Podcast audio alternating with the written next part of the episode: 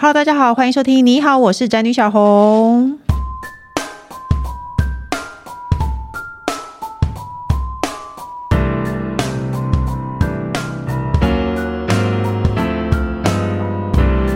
今天主题是终于签约了，但贷款出问题了，我们要如何当一个贷款的资优生呢？是的呢，相信呢有听我节目的朋友多少都会发现呢，我个人一直把这个节目当成我自己就是想要解决问题的一个方案，就是呢我想知道什么事情，我就请专家来聊。那因为我个人最近买了房子，我在贷款上遇到一些问题，那终于成为蛋黄区女孩的那一个礼拜，我突然觉得天呐，我完蛋了，我可能有一天不一不小心就需要跳楼了，因为我根本就是贷不到款。你以为你有赚钱，或者是说你有准时缴卡费就可以得到良好的信用吗？那像我呢，我生气的点在于呢，我身为网红，我不敢说我收入很多，但是真的比我以前当一般上班族的时候还多，但是我还是贷不到款。做人到底要怎么样才能在银行面前就是是一个乖宝宝呢？我们今天就会邀请到专家来回答我们喽。我们欢迎今天的来宾，也就是我个人应该有超过十五年的朋友，我们有没有认识十五年？二十年？天啊，他刚刚比了二十，我真的吓一跳哎、二十年的朋友，瑞普来访市场研究暨顾问部总监黄书卫。嘿大家好，我是黄书卫。那还有呢，我的老公工程师。 Hello，大家好，我是工程师。所以呢，我要首先要问你哦，因为是买房，因为其实那个书卫以前也是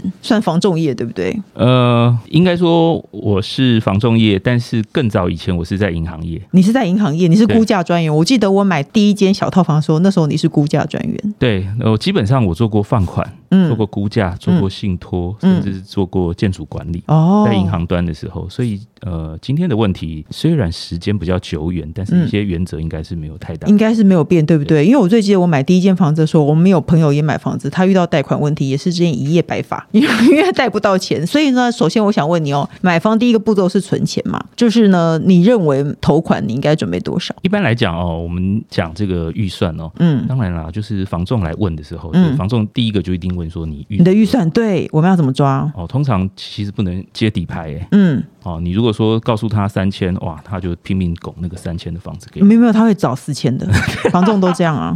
对，反正他就是就是、呃、他会照你的预算，然后、说难听一点，他是因人设置啦。嗯嗯嗯哦嗯啊，对，所以基本上我们是建议说，消费者在买房之前嗯哦，应该现在其实资讯也很发达了，你要看实价登录，不管是官方或者是一般民间的这些平台，嗯你大概都可以知道说，哦，你喜欢的房子大概两房、三房在什么区域，嗯大概几平会多少钱，然后需不需要车位啊，然后这个是电梯还是公寓，应该有一个这个初步的概念、嗯哦，然后再来当然是才会想到比较切身关系，就说我到底存了多少钱，或者是我可以弄到多少钱来对买房子。那一般来讲哦，最稳当的哦，不管说景气好坏，一般来讲这个比较标准值都是八成左右。然后八，可是我听过一个是三分之一，他说因为你得加呀拉一拉杂的钱，然后还有你可能要装潢之类的。哦，是的确啦，就是说我们刚刚讲纯粹贷款的部分、嗯哦，不加我们刚刚说的这个装修、嗯家具、家电的部分哦，差不多是自备款要两成。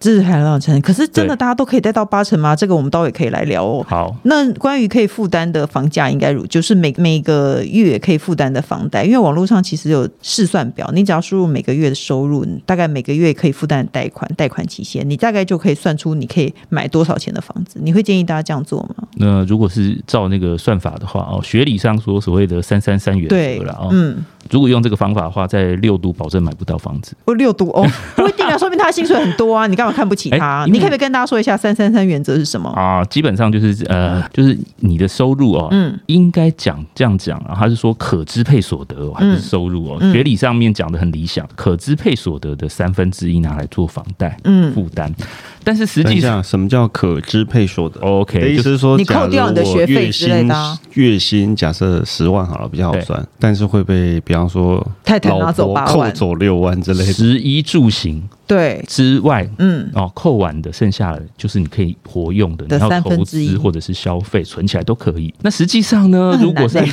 内政部自己统计啊，嗯台北市目前的所谓的房贷负担比，嗯哦，就是家庭的所得总所得哦，嗯不是一单人哦，是嗯两个人双薪家庭是，总所得的这个我们说这个叫可支配所得的中位数，嗯除以台北市实价登录，就是所谓的中古屋、成屋的房价的中位数的话，嗯你们觉得是五成还是三成还是四成？欸我不知道哎、好难哦，我从来没有六成，什么意思？就是说，如果照学理那个方式的话，基本上台北市的人，嗯就是把这些拉里拉扎的东西都付完以后，嗯，哦，你要去买房子，你基本上是要把剩下可以用的这个六成嗯你管它是五万还是、就是只剩下多少两万可以留下来，哦，天哪，这怎么可能？就是可支配所得的六成，你需要拿去缴房贷的意思。是，嗯所以这个基本上不是房价畸形，就是它的这个计算根本不符合目前市场上嗯，大家应该有的所得现象，或者是购屋自备款的现象。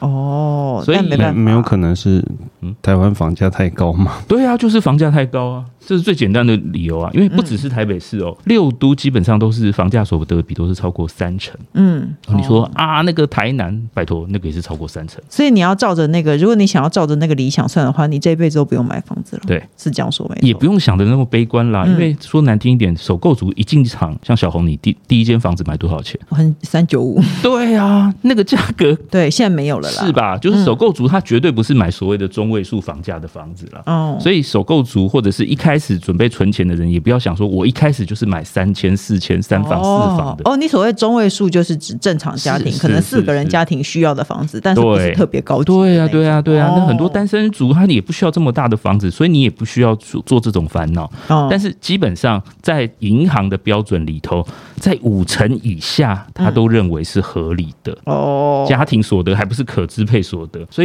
以基本上为什么大家我们刚刚讲这个学理上面看起来都不合理，嗯但是为什么还有那么多人能买房？嗯最。主要是银行审核它不是照这个标准。哦，说到银行整合呢，我这一次就遇到一个问题哦。那时候呢，我记得我很久以前买房子的时候，我有特别注明说，我如果贷不到八成的话，那个合约自动取消。那个年代没有人讲什么话，就这样过了。可是这一次呢，房仲就跟我讲说，现在很多人会不接受这种条款，因为他会觉得贷不到八成是你的问题啊，又对不是跟我有什么关系。嗯我我其实我想想是有道理的，但是还是可以签啦，大家可以参考一下。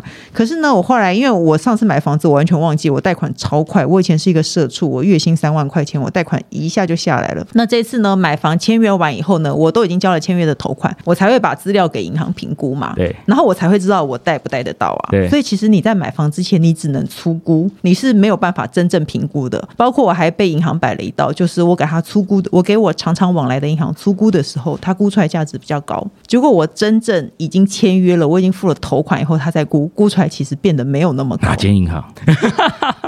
没有啦， 听得出来啊嗯吗？我知道。 OK，他 说呢，这如果贷不到心这种层数，我们到底该怎么办第一个哦，这个基本上我觉得房仲他脱不了关系啦。啊脱不了为什么嗯干系？因为房仲在卖你那个房子或推荐你那个房子的时候，他应该就要探你的底，就知道说你到底能拿出多少自备款，他才能卖你这个房子啊。哦，不然最后他把所有的这个困难的事情全部丢给买方，然后最后如果违约的话，你还要付违约金呢。嗯对啊，没错。我发现，就算那个东西取消，搞不好他会收走我的斡旋选金是啊或什么，对不对？是啊，嗯所以第一个可就是是对他来说没亏啊，他为什么要这么关照买方呢？啊，这对他来说一点都不亏啊。因为万一成功，他就可以抽啊。他照理说不可管是成，功失败，他都所以这哦这不是很没道德吗？对啊，哦，所以第一个是，不管是他的职责或道义上面，他本来就是应该帮你做把关，或者是过滤，甚至是提醒哦，嗯，所以例你如说有可能贷不到哦。是吗？像是上次不是有一个阳光屋，嗯，对不对？他在看的时候，他就应该先提醒说，哎、阳这光屋个。可能贷不到。带不到，或者是工业宅，哎、这带的层数比较少，哦这个是小套房，基本上很多人是不乘坐的，嗯嗯或者是啊，你这是地上权住宅，可能只有限定银行在帮你做贷款，嗯嗯。他一定要先提醒，不可然是我的后问面题是是出在我自己身上，你不要那么自责，我就人好。我的问题是是出在我没有固定的收入，我这次才知道没要贷款的人没有固定收入到底有多吃亏。对，对的啊确，，那我该怎么办？呃，已经跳到下一题了，对不对？不是 不是，没有我的意思是好好说好贷不到成数，但是其实好不是中介问题，是我自第一己的个问 题。当然最简单的啊，就是换银行啊。嗯因为基本上很多银行它会有一个出估，嗯甚至有一些银行它是认定契约价的，嗯，所以这个就完全不会有问题呀、啊。哦。哦，所以你其实你可以去做功课，有些人行银行认定契约价，对啊有些银行是他自己去估可价他。认了契约价，他也未必要带你八成啊。哦，那这是另外一个问题。对啊哦，对，对，是这个我们一般会有一个迷思，说贷几成贷几成，对对不对？嗯好，那贷几成贷几成，基本上它是 based on 它自己估价的值啦。嗯，就例如说你这个是四千万，他但是他估三千八，他跟你说贷八成八成五，但是你说啊，跟我原来的八成其实理想还是差很多。对，那最后怎么办？嗯你只能认。对，因为现在基基本上这个市场精检哦，就是金融检查非常严格啦，嗯所以它是一定是认所谓的呃相对两个价格契约价或者是估价哪一个比较低，嗯对，它没有必要去估那个比较高的价格，嗯所以的确会有点风险，所以至少都要找三家银行来做比较。但是我又听说找太多银行去送不好，会对你的以后的人生的信用产生不好的影响。你有这听说过这件事这吗？个是个迷思，的确哦，以前我们在银行内部作业的时候，有贷款案件送进来，嗯这个是最多是什么？车贷、嗯信贷、嗯卡债，嗯做债务整合。嗯那这些人基本上他手上已经走投无路，他没有可抵押的资产的时候，嗯嗯嗯，哎、他就会到处去试，这间银行可以给我多少钱，这间可以给我贷多少钱，那间又可以多少，然后哪一个有宽限期，哪一个还款时间最长，嗯，这些人基本上他是资产条件、信用条件可能都已经出问题了。哦，银行他只要看到联征里头一个月掉三次他的这个联征资料，嗯就觉得大他家是知一道个联征是什哦么吗？他就是一个缺钱的人，知道啦，知道不要这样。 哎没有？因为这个联征这个单位是非常神奇哎、嗯这其他国家没有哦，啊，为什么？它叫联合征信中心啊，是对不对？嗯那所以它基本上只要银行嗯透过授权，它就可以调到它客户的资料、哦，对而且这个信用资料是非常齐全的、哦，嗯从你什么时候开始办信用卡。嗯，然哦后天哪，你的缴款的期限，然后你的信用卡的额度，嗯你有没有办过车贷？你车贷在缴了吗？啊你学贷有没有问题？嗯缴完了没？他都看得一清二楚。你有没有做保？嗯看得很清楚。哦，所以人生真的不能走错路哎、对，没而有且说，比如说我十年前开始会有欠卡债的情况，但是我在八年前已经戒掉了，哦结果那么久以前他就没有了，有这种事吗？你知道吗？什么呆账、嗯，拒绝往来，这个全部都会有。哦天哪，所以那个时候啊、呃这个是另外一个议题了。为什么台湾银行很怕中国银行来并，或者是两边的这个业务交换？嗯因为他会觉得说你会拿到很多这种廉征的资料，哦会影响到这些，不要说消费者利益，或者是甚至是说难听一点国家安全啦。结婚哦前可以去对另外一半做联征吗？当然要啊。可以哦， 联征的话，基本上我们刚刚讲这个，你说会不会影响到信用？嗯我们刚刚讲就是银行基本上它是在风险规避嘛，嗯风险保护对，它是怕这个客户进我们这个这个公司贷嗯了这个款项，他最后变呆账，所以他先做一个防护。前提的防护就是最简单的这个做法，就是直接看你联征，你是不是缺钱，是不是到处在找钱的。嗯，哦如果如果是的话，他就会抱歉谢绝往来。所以也就是说，你多送其实对你的人生对并没有好处。但是如果我们今天讲的是所谓的住房的话，房贷这是抵押贷款，嗯哎、什么比较有值钱呢、是房子比较值钱，还是人比较值钱？房子当然是房子对啊，嘛？所以你房子基本上没有瑕疵，嗯，你要比较几次就几次啊，哦，所以房贷不限房贷没那么严重。哦，因为我一直听到有人跟我讲说，你只能送三家，你只能送三家，所以其实这是一个迷思，并没有这件事情。没那么严重，嗯，可是因为我觉得送多也是麻烦，因为有我后来发现每一家银行要的资料不一样。那我的理解，舒伟你听听看对不对哦？其实有的银行大家都会传传送，你要买房子前你可以调查一下，比如说大家都会传送说某家银行三十年以上的他都不会贷七成，他最多贷七成。然后有些银行专门做没有固定收入的，像我这种人，有对，有些银行专门做没有固定收入的，或者是有些银行对什么身份的人比较宽松，我你可能先去做功课，你就不需要跑那么多家，对，就因是每为一送贷间款很累。每一间银行哦，它对于这个风险值哦，因为我们一般讲说所谓的授信有五批啦，嗯，五 P 是什么？啊，第一个就是 people 这个我们说贷款人、嗯哦，借款人，嗯那这个后面就会讲，一般说啊，你要去平常要有这个信用往来啊，嗯你要刷卡啊、你要付卡费啊，嗯然后你要办个小额贷款啊，哎、嗯这个其实没有什么正面帮助啦，嗯基本上你只要不要拖欠就没问题。哦，但是它没有正面帮助，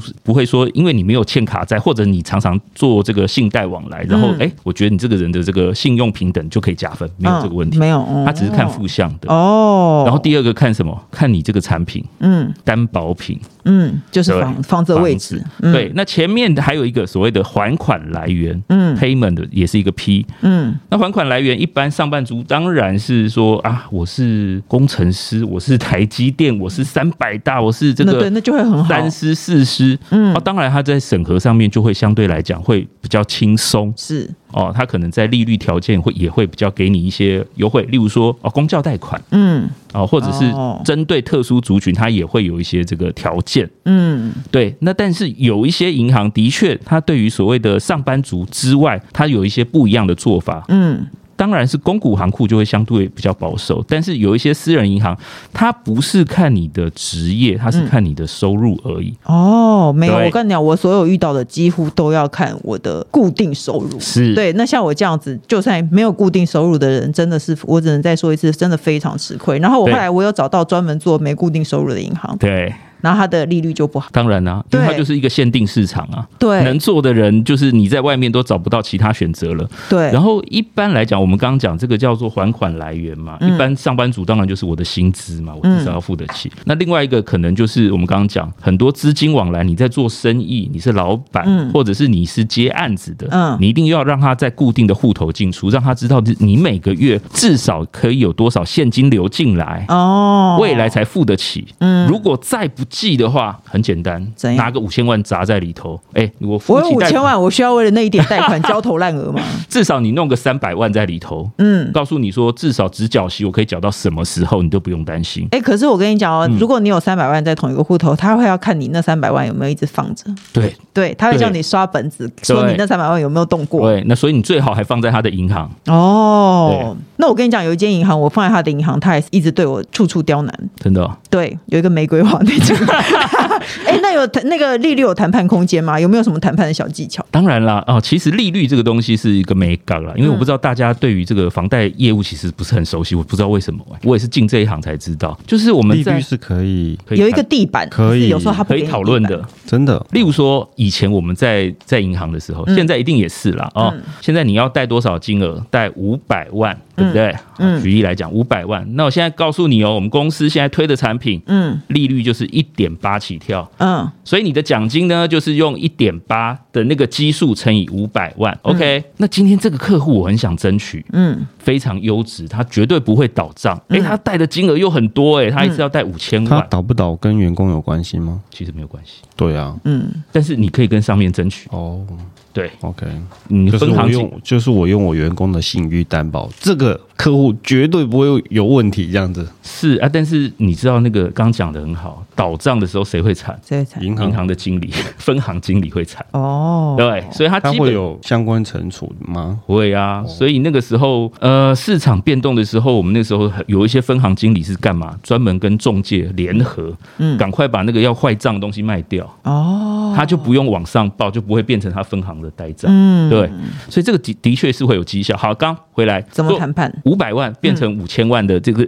我举例来讲嗯，五千万的业绩，这个客户值很好。嗯那这时候我的中介，我这个这个贷款业务，它其实就有一个权利说，嗯那个经理，人家是一点八趴，他可不可以贷一点七五趴？嗯，中间那个地方呢，我的业绩就是打折扣，哦，那个零点五，趴，因为银行是不是他少赚了利息？嗯那我少分一点佣金，嗯，其实这个是可以讨论的，哦，这个有很大可的是空应该间。有个下限吧？有啦，像房贷利率现在对就，比如说之前对升息前是一点五六，最低就是一点五六，可是你未必贷到一点五六，是这样说吗？一定的、啊，对啊，因为一点五六它应该算是公教贷款。哦，嗯就是特殊身份。那银行，你说是哎，一般民间银行贷得到，对了，他就是为了跟这些专门做公交贷款的银行抢嘛。哦，但是它就是前低后高，它前面可以很低，但是有可能比它低吗？有啊，也是可以的。可以，好可是因为我觉得这可以毕竟是一个生意，对，它就是一个哦还是套可以路嘛，谈得出哎来它就是一样要争取这样的这个客户。所以银行告诉我一点五六最低，他是骗我的，他是在帮自己画下一条红线，不能再往后退 了。是这样吗？你是想呃，当然你告诉啦、我它可能会有两种考量啦，嗯，就是往后退，它可能拿不到佣金。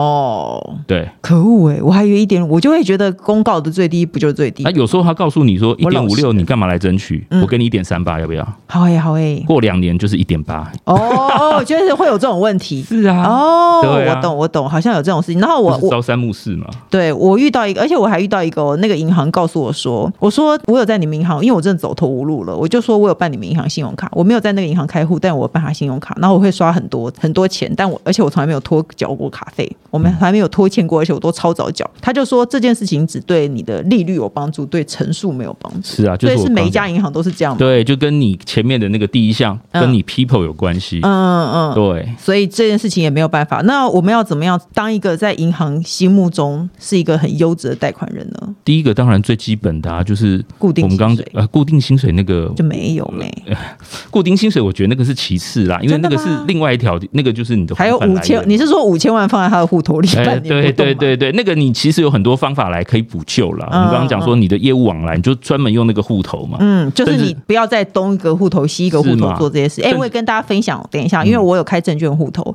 然后我就开两个证券户头，然后我的信用、我的银行户头，我可能也有三个固定采用的。后来我最近在准备贷款的时候非常麻烦，因为你要，而且现在有很多虚拟账户，你根 本就对你根本就没有，他一直要叫你刷存折，现在没有人在刷存折啊，所以很烦。所以你干脆你有固定业务，你都尽量集中在那么一两间就好了。是啊，而嗯且我们刚刚讲这个货款啊，或者收入后面不是那个存折上面还有一个注记，其实银行作业是不是都还很手工，嗯，都还要叫你去印存折对啊，没什么半年内错。所以最近不是有一个很好笑的新闻吗？就是人家在汇款往来的时候，注记栏就跟人家乱写啊，我有我有遇到这个，其实我自己也有，我印出来就会发现好丢脸哦。 对不对？对，所以以后你们就自己，哎、不要说这样做假账啊，嗯就是这样资金往来，对不对？嗯来多少再还回去多少，反正你都写薪资所得，我有我其实我有听说过这件事情、哎，就是你要买，你预计买房子前半个半年半年半年你就开始请你的朋友的公司汇钱给你，可是这样合法吗？ 啊、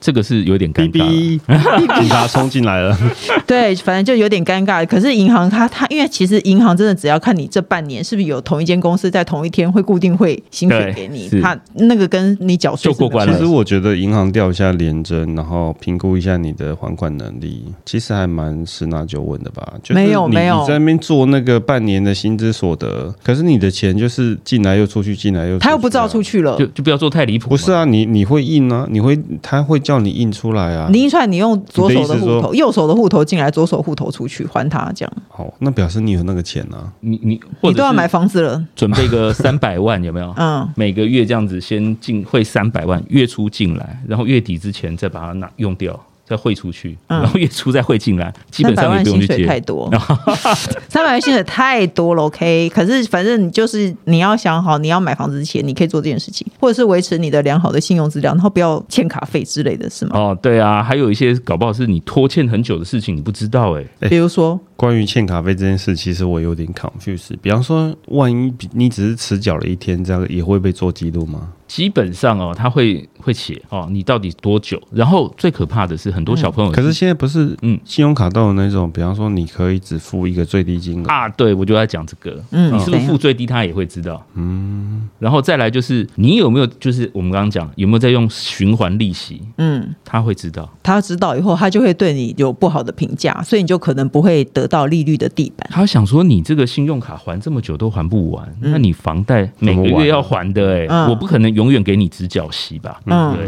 哦，那我们因为刚刚苏伟有提到说，那个就算他一开始给你低利率，他有可能两年后变得比市场上还高，所以呢，房贷利率真的越低越好吗？我们有常见的低利率房贷四个陷阱，来请苏伟为大家解说。他说，第一个呢，注意低利率期有无时间限制，就是你刚刚说的嘛，两年以后突然比市场还要高。对啊，还有一个哦，就是它利率很低，对不对？嗯，那个是叫做名目利率，是表价，对不对？嗯，但是有没有想过，这次他有没有跟你收建价费？哦，有没有收这个开办费、银行不会讲啊，账管费、嗯征信费？嗯，如果你是换屋的话，你还要去代偿，就是你在某某银行，哦代偿对前一不对天？嗯 OK，然后代书这个就不用讲了。嗯，对，那你后面还有一些像涂销费用，这个也要付啊。哦，所以前他有面可能低，但是他跟你多说拉一拉大东西很多，可是这些不啊是都会收吗？诶、哎没有诶、真的吗？ 他那个分行经理的权限很大哦。哦，嗯你说什么建价费、开办费、账管费，尤其是账管费，有一些银行是每年都要收哦，嗯一次跟你收两千块，嗯，你摊在每个月的那个月付金，你其实利率没有赚到哎、哦，对啊，因为利率就算升息一码，是不是就多五百块？对对对，半码五百块，那对其实很少啊，但是他一次就跟你收两千块，嗯，那就生气。对，对，还有一段是利率未必不会涨价，是这样吗？一段是怎么可以涨价？它一段是它也不是真的一段式啦，它就是叫固定利率，嗯就它不会随着指标利率在浮动。嗯，他说这样哎划算吗？有人跟我讲我觉说得这样比你较好吧你。可以赌一下，没有，哎可是万一降息怎么办？对，他就是跟你赌。嗯，这是赌哎、这是赌博哎、过去在可是确实有可能会降息啊，对啊可是也有可能会会升息大幅升息啊。对，我觉得它降息，比方说你在借的时候，你已经知道固定利率，那你也知道你要付多少钱了的利息。可是降息你就是损失，可是升息那是不得了的事，那表示你要再想办法挤出更多。可是房贷一贷二三十年，万一它降息了，不是很生气吗？所以你觉得这件事情是危险的吗？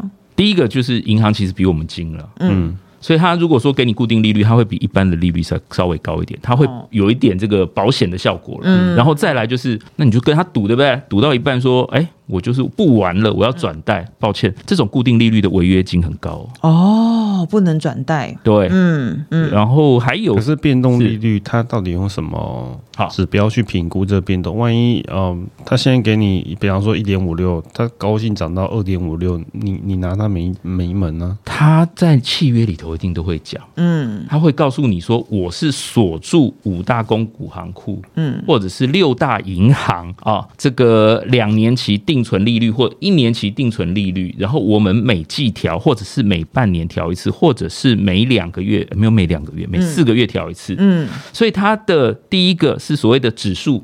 它是锁住固定的这个指标，第二个是它的条幅，嗯，它也都会讲，嗯那第三个是它每一个阶段可能分三阶、四阶，嗯什么时候调也都可以讲，哦但是要讲哦，他如果要开始爬楼梯，要开始走阶梯型的时候，嗯可不可以把它拉住？可以吗？呃，以前我们碰到的是很多是可以拉得住，哦，你去跟分行经你理怎么或者拉？你就实体拉就不住经管经理，你抱住他的 腿，你就告告诉他说，哎、我们付款都很正常，嗯然后我们也这个往来也很愉快，嗯对不对？那现在这个状况我已经缴了五年、十年了，嗯那我发现你的利率已经攀太高了。嗯那这时候我转贷，其实第一个我可以有多的资金，嗯第二个我还可以重新使用宽限期，第三个我的利率可以降，可不可以让我们转贷嗯从头谈过？你让我回到原来利率，或者是不要再升。嗯，其实这个时候其实有很大的谈判空间。哦，哎，对，其实这几年来我也得到一个重点，其实很多是东西是有谈判空间的，你不需要看它的规定。还有，其实还有的那个房贷，它不能提前还完，我觉得这也很吃亏。所有的房贷基本上，如果优惠条件的嗯话，条件很好的话，它都是不准你。对，没错，提前还款你要注意这件事情。然后，一般公股行库的话，它嗯更狠哦。如果是你提前还款，它是罚你贷款金额的一趴。哦，对，这样很过分哎是。那还要注意宽限期长短哎，宽限期很重要嘛，很多银行会刻意强调宽限期。啊，宽限期最主要是给什么？给投资客用了。哦或，者对是，难怪我这么不在意。有一些换屋族，嗯，旧屋还没卖掉，嗯但是我现在只缴息，那旧屋等它卖掉的时候，我才有钱嗯来缴那个那个我们说月付金啦、嗯返利摊，嗯所以这个有好有坏啦，嗯哦，如果就看银行审核啦，但嗯但是很多人是喜欢用宽限期，尤其是年轻人，嗯一开始买房相对来讲，哇，我买轻家松具家电都 OK 啦，嗯对。嗯，哦，那那最后想请问你哦，其实哎，对了，那银行会贷你那个吗？装潢贷，大部分的银行会吗？因为我这次在申请的那个贷款就就有一家特别跟我讲说，你可以贷装潢贷，就看银行，可是别家没有就是看银行，哦。它有一些专案，然后有一些的额度也不一样，有一些可以贷到三百，有一些贷两百五，哦，所以它额度是不一对样啊，但是要注意哦，你如果是中古屋，你已经住在里头，你要去贷的话就贷不到，你只能贷修缮贷款。那修缮贷款就是一百万以下，哦。然后基本上它就是一个无担保贷款，嗯所以金管会也查得很凶。所以这个东西你买呃已经买进去了，嗯再开始装修，或者是你一开始就申请，这个是有很大的差别。是不一样的，所以要对注意，所以不要觉得说我最近已经把钱花光了，我先住进去勉强住一下，然后半年以后我再来装修，其实这样没有划算。对，因为金管会都会查这个。哦，那那最后呢？你可不可以告诉大家，因为最近在炒那个房贷升息嘛，已经升过一次了，听说下半年度还会再升一次，对不对？如果已经深陷房贷黑洞，有没有因应措施呢？或者是说，你会不会建议大家现在先不要买房子算了？这没办法、啊，因为这个升息是世界趋势啦，嗯国际趋势啦。那你说，即使到明年来讲，它可能升息的趋势会比较缓，嗯但是它也短期是不会降息啦。但是如果发生降息的时候，大家也不是担心房价啦，哦，可能是整个整体经济都已经崩盘了啦。嗯哦，所以你要赌的话，就是赌说房价会不会崩盘嗯哦。那如果那你不觉得崩盘会的话吗？呃，但是自住客没差了哈，嗯，对，是没错，像我是风凉话。不要不要避开问题。对啊，你觉你得告房价诉我会、啊，会跌吗？而且我们昨天问了徐嘉欣，其实我是在想要比对你们俩的答案。 呃，第一个哦，就看你买什么区域啦。嗯那台北市的话，基本上它在呃自有住宅率的部分是很高，而且新增供给是非常低。嗯然后大部分哦买对房的都是所谓的换屋族或者是自产族，嗯它比较少首购族啦。嗯所以它的这个经济实力也比较够，所以。过去看台北市的，你说房价要大跌、大修正、爬不起来，很难基本上是很难。那我问你一个事情哦，是如果如果王小姐觉得不妥就剪掉，你觉得北投算台北市吗？北投当然是台北市啊，哦，我我跟你说边陲一点的也可以，也算在里多面。多 北投，复兴岗吗？对， 还是那个八卦山？要不是我是北投人，我都不知道怎么回答你的问题呢。 对啊，所以你所谓的台北市，并不是说只限于市中心，是其实只要它的门牌是台北市，你都觉得跌的几率比较以目前来看，的确啊，因为那新过北去呢过去的确我们在银行做的时候，嗯，哎、它是台北市十二个行政区，它是有分等级的哦。对啊。对，啊、那我们新北应该往基本上哪一它个也会分等级你可以不告诉我前三集，啊。你可以不告诉我前三啊，集，对，说蛋黄区第是一定是前面五区信嘛，义、大安，松山、中正、中山，就是你买到这五区的，基本上比较不容比较保值。就它层数会比较高，而且嗯相对来讲，它的这个估值会比较稳定。嗯，好，那到中间的话，就是其他像台北市的蛋白区，嗯刚讲啊，温山区，那基本上都公教人员也不太会跌了。嗯，然后也没有什么大量供给，啊，士林也很稳定啊，嗯，它北投其实也还好，因为它价格也没有特别高，对，好，但是你如果出了这些区域的话，哎、那个等级差很多哦、像呃，在金融海啸的时候、啊，嗯我们在做淡水，我们那间银行是完全不做淡水的。淡水是新北啊。啊，对了，我们刚它刚不讲，算如果分三级的话。嗯嗯嗯淡水的话，它是完全不做、哦。嗯，再好的案子，它是一毛钱。你说啊，我贷个五成就好了啊啦不。给没有，我不做这边的这个这个任何房贷，啊，好恶劣哦。很硬哦。嗯反正他也不缺钱。嗯，对啊，哦，那内湖好吗？内湖哦，内湖当然好、啊。我说内湖天母，因为有些人会觉得那里边陲，可是喜欢的人就喜欢不得了。为什么会边陲？内湖天母很难去诶、欸内湖跟天母不是还好啊自己是一个小国家的感觉，其所以实那还也好不啦算太内远。湖天不母会跟北投士林比起来，我觉得内湖天母那你我问你，台北市门牌普遍来说，平均价值最低的是哪一区？你干嘛要骗套我的 话？是不是就北投啊嘛？我觉得这真的是北投，那我真猜的是北对投啊了。因为第一个是我，我以为万华大同也是比哇，大较同相算对很比市较中低的，心哎，，现在大同区很可怕，啊随便对岸都是破破百万哦。真的哦。对，哇万华可能还值得商榷，因为以前我们在做最差的两区，嗯二十年前了。嗯第一个就叫南港，嗯第二个就叫万华，因为南港港以没前有了，南港南现在港以很前都多是工业区嘛，嗯根本没有住宅。嗯哦，啊，万华基本上就是它的环境是比较复杂了。嗯，北投基本上还是比较中心，只是北北投投是远的问题啊。它的腹地太大，嗯它的产品的组合太特别了，有哦破百万的新案，也有那种三四十年，然后是哦很旧的啦。你说什么珠海啊、嗯哪里的那种非常旧的那种公寓，嗯所以它那个落差会很大。嗯嗯对，那你说啊，荣总旁边那有什么不好？对啊，哦，反正总而言之呢，如果你房贷是有可能会崩的，你的意思是不是房贷确实有可能崩的？可是你买到地段稍微好的、相对好的地方的话，就是保值的东西。哦，现在的确很多的这个区域，它的这个房价估值在往下修了哦哦。银哪行一些银行在自己自我保护，嗯，中南部啊，只有中南部青浦有没有往下修？一直问私人问题耶，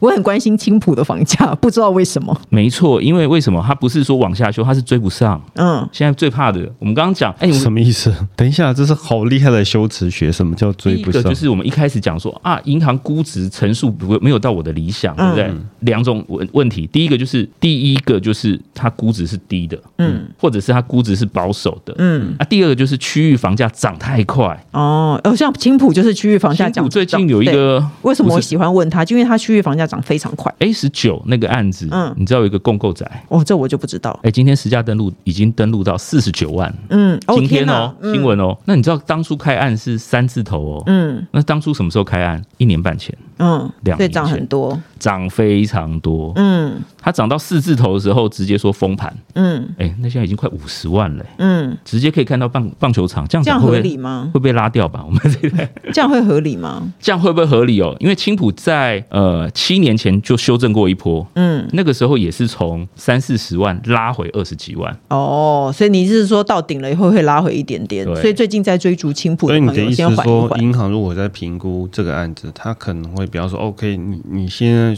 实价登录虽然到四十九，可是我还是认你四十这样子。会哦，就有可能，所以大家要小心，好不好？那最后呢，我们节目还有一个单元叫做“笔友青红灯”，我们要一起解决网友问题。他说：“你好，请问今年与婆婆撕破脸大吵后，婆婆觉得这么多年来帮我们都是委屈，当然事过境迁，老公强调他有安好好安抚婆婆，而我也是对婆婆如往常，但婆婆却对我冷处理。婆婆偶尔来煮饭，也只会问儿子和孙子要吃什么，不曾问过媳妇。请问神雕侠侣该如何改变我的走心心态呢？他是摆走心的人。” 专家有想过你来这里会需要遇到这种问题吗？婆婆就是婆婆没有问她吃什么，这有什么关系？其实要是我会不会在乎、欸？哎，她不管我就算了，婆婆不理你不是一件好事吗？哎人家是有结婚，第一 个就是哦是，因为嗯，你有老婆啊，你老婆喜欢你妈，一直跟她讲话吗？哎、你这个太个人了吧？ 而且我还刚才故意讲出你的名字， 黄淑慧啊，你老你老婆喜欢你妈，一直跟你讲话，跟她一直讲话吗，基本上、哦，我有一个这个以前同事，他讲一个这个比喻很妙，他说、嗯我老婆是世界上最好的人，嗯我妈妈也是世界上对我最好的人，嗯但是他们唯一的错误就是他们同时活在地球上。 哦，他们不应该。对，那所以呢，那结局所以我觉得什么啊是专家如果超爱打太极的，如果没有接触，没有造成摩擦的话，我觉得就是好事。对。而且我觉得婆婆来煮饭没有问你要吃什么，真的没有关系啊。你干嘛一定要在意？你想吃什么就自己去吃就好啦。更自由啊！对啊，没错。如果婆婆不喜欢你，我觉得这样刚好哎、欸。如万果一婆煮了婆你喜欢的吃的东西，叫你吃完你才痛苦。对你给我吃完，你给我吃完，来人啊， 为媳妇吃饼这样。对对对啊，没错啊，何必呢？我跟你讲，身为媳妇多年的心态，我觉得婆婆跟我不熟，或是不想搭理我，我觉得是很棒的一件事情啊是。对啊，你何必放在心上呢？真的没有关系，好不好？我觉得恭喜你啊，这是这是一件好事啦。工程师有什么想法呢？因为我觉得这个东西就是你态度放软一点，其实这种东西也不可能永远下去嘛。就是有你有可能发生过一些争吵或口角，然后嗯有时候双方都难以下台阶嘛，那就你就态度不管谁对谁错嘛，你态度放软一点，其实就像兄弟俩吵架一样，很快就会和好啦。不会，媳妇跟兄弟俩跟媳妇跟那个婆婆不一样。我是主张就不要理她，你是主好张吧态度放软，反正就是这样啦。今天非常谢谢舒伟来参加我们节目。你是不是在那个瑞普来访的那个粉丝团有一个房产真心话的哎、对对对对对，所以所以呢，它算是一个 YouTube 影片，都有是都有影对片。反正呢，嗯如果说大家对那个房地产想要研知道更多的话呢，可以去搜寻“房产真心话”瑞普来访的“房产真心话”。我们谢谢对舒位，然后各大平台都能收听到。你好，我是詹宇小红。不管有没有固定收听，都请按下关注和订阅我的 Podcast。请大家踊跃留言发问，我们的笔友青红灯除了我以外，还可能有来宾为你解答哦。今天就谢谢舒位，谢谢谢谢工程师，我们下谢谢礼拜见大家喽，拜拜，拜拜。